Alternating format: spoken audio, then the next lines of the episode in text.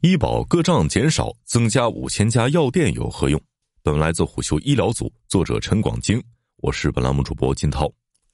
前几天，医保个人账户改革在部分地区引起了较大反应。为此，在二月十五号，国家医保局又发布了《国家医疗保障局办公室关于进一步做好定点零售药店纳入门诊统筹管理的通知》，将药店纳入门诊统筹。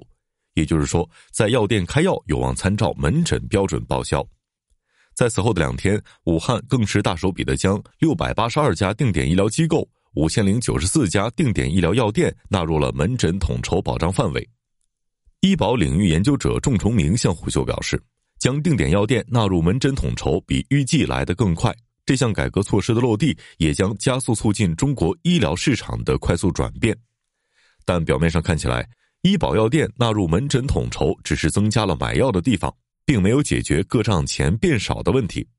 那么，医保局推出把药店纳入门诊统筹背后的政策逻辑是什么？能否解决各账改革的问题呢？医保各账改革的争议核心到底是什么？最终解决的方案又是什么呢？在本轮医保改革的蓝图当中，各账钱少了，实际上只是其中的一步。根据国务院办公厅二零二一年四月正式印发的《关于建立健全职工基本医疗保险门诊共济保障机制的指导意见》，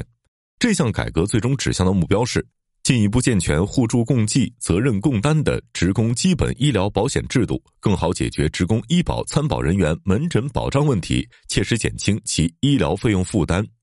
简言之，就是要提高门诊保障水平，从整体上减轻医疗费用负担。这个负担里既包括医保基金的部分，也包括个人的部分。在这份指导意见中，各账改革是重要的基础，是改变医保报销策略向问诊、定点药店甚至互联网加医疗服务方向倾斜。而在这个政策当中，退休人员也是政策要适当倾斜的对象。这蕴含着中国医疗卫生体系改革的新方向，特别是理念上的巨大改变，即从治已病向治未病转变。从侧重疾病治疗向侧重疾病预防倾斜，而在中国医保基金建立之初，筹资水平低，基金管理能力弱，保障的重点也是集中在较重的疾病上，更容易管理的住院患者是其中的主体，这也形成了中国独特的现象：住院率虚高的问题严重。统计数据显示，从二零一二年到二零一八年，三级医院的住院人数占比增长了百分之十二，住院收入在医院收入中的占比上升了百分之八点七。他们在对二零一七年城镇职工百人住院情况的调查中发现，全国退休职工中每一百人就有四十二点四人住院，甚至在某些地方，一百个退休职工当中可能有九十四个到九十五个住院。究其原因，有挂床骗保，也有部分医院为了牟利，还有相当部分是因为医保支付上对住院患者的倾斜的结果。总而言之，这些住院患者当中，很多人的问题是可以通过门诊甚至是药店来解决的。扎堆医院不仅造成了看病难，也浪费了大量的医保基金，增加民众负担。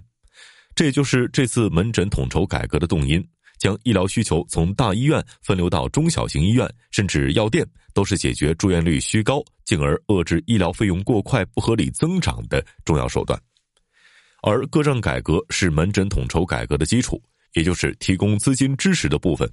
在既往住院医保报销不做大改动的情况下，提高门诊报销比例的基础，医保各账改革到底是好事还是坏事呢？中国社会科学院公共政策研究中心特约研究员贺斌告诉虎秀，改革的影响也不仅仅局限于医保各账上折伏的一点二万亿元，而是对整个中国医疗医药市场以及国人看病就医习惯的彻底改变。对于收入来源更少、因为生病花销更大的老年群体来说，直接到手的钱忽然变少了，已经习惯了的消费方式忽然要发生大的改变，确实是一件很难接受的事情。不过，改革本身并不是一件坏事儿。根据改革设计者的初衷，将门诊药店纳入到门诊统筹当中，本身就是避免小病发展成大病，花更多的钱，受更多的罪。事实上，各账改革与门诊统筹共计相衔接的改革，酝酿的时间比很多人想象中更早。早在二零零九年，山东青岛等地就开始了小规模试水，且取得较好的成效。试点中，退休人员和在职职工每人每月在各账中分别扣四元、五元，门诊统筹支付比例提高到百分之五十，部分药品报销比例百分之六十，封顶一千五百元。门诊统筹也引导当地居民、职工从观念到行为都将发生改变。门诊统筹实施之后，青岛的门诊就医人次在三年内实现了翻番。时任青岛市医疗保险管理中心调研员姜日进在接受《中国社会保障杂志》采访的时候表示，如果困难群体因为无法负担门诊小病的费用，因而放弃门诊就医，最后很可能会拖成大病。而门诊统筹就是要改变中国人小病拖成大病才看的这样的思维方式，让他们花更少的钱把大病扼杀在萌芽中。按照国办指导意见给出的时间表，门诊统筹在全国落地也进入了倒计时阶段。北京、上海、杭州等诸多知名城市都已经建立了普通门诊统筹，部分地区的门诊大病统筹等新的待遇保障措施，还将心脏病、高血压、糖尿病、恶性肿瘤放化疗。以及一些可以在门诊开展的小手术等，都纳入到了门诊报销的范围中。深圳、大连、青岛等地门诊报销已经没有起付线了，封顶线也在逐年上调，报销比例的峰值更是达到了百分之九十六。这也表明了一种可能性，就是门诊统筹及其配套措施落地以后，更多患者可以不必住院，小病大治就能够享受到医保支付所带来的实惠。最后要回答的是争议问题要如何解决。由于门诊统筹的基础是动用了医保个人账户，所以围绕改革的争议从试点的时候就已经有了。贺斌向虎嗅表示，从财务角度看，年轻人的个人账户在眼前受损更多，老年人则可能会因为个人账户使用方式而有不同的感受。但是从保险的角度看，缴纳保费是为了应对可能出现的风险，而如果仅计算财务得失，就没有必要购买保险了。在保险领域，财务层面吃亏是福。因为那说明没有遭遇风险。不过，贺斌也向虎嗅指出，医保并不是通常意义上的保险，医保实际上是一种第三方支付，并不适用吃亏是福的保险原则。因此，部分人更关注财务指标是可以理解的。仲崇明告诉虎嗅，医保待遇改革是最难的，与集采、医保支付方式等改革不同，这次改革不再是从顶层设计框架入手，而是落实到各地区开始统筹。又因为门诊统筹改革是在各账改革之后，即便酝酿再久，行动再谨慎，理论上舆情风险是不可避免的。从长远来说，年轻人也同样有希望从这样的制度中获益。个人账户可以随意支配固然好，但是不能把这些钱发挥出最大的威力，也很难获得更高水平的保障。另一方面，从目前政策实施的情况看，各账改革也并不是最难的，关键是门诊统筹怎么做实做细，不出系统性问题。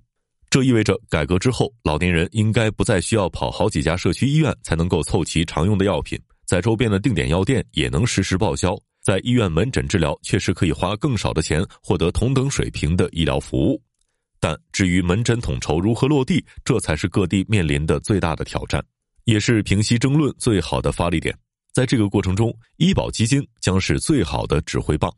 仲崇明说：“门诊统筹钱多了，钱要能支配做事。”让事情追着钱跑，不让钱追着事情跑，这是医保作为战略购买者的威力。商业洞听是虎嗅推出的一档音频节目，精选虎嗅耐听的文章，分享有洞见的商业故事。我们下期再见。